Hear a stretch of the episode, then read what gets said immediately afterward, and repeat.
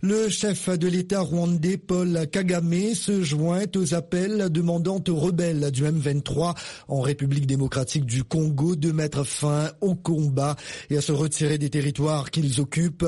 C'est ce qu'indique un communiqué émis hier soir par le bureau de l'ancien dirigeant kényan Uhuru Kenyatta, l'actuel facilitateur de la communauté des États d'Afrique de l'Est pour la paix en RDC. Kenyatta, en discussion avec le président Kagame, a convenu de la nécessité d'un cessez-le-feu immédiat, ajoute le texte publié après un appel téléphonique entre les deux hommes. Le président Kagame a également accepté d'aider le facilitateur à exhorter le M23 au cessez-le-feu et à se retirer des territoires conquis selon les termes du communiqué.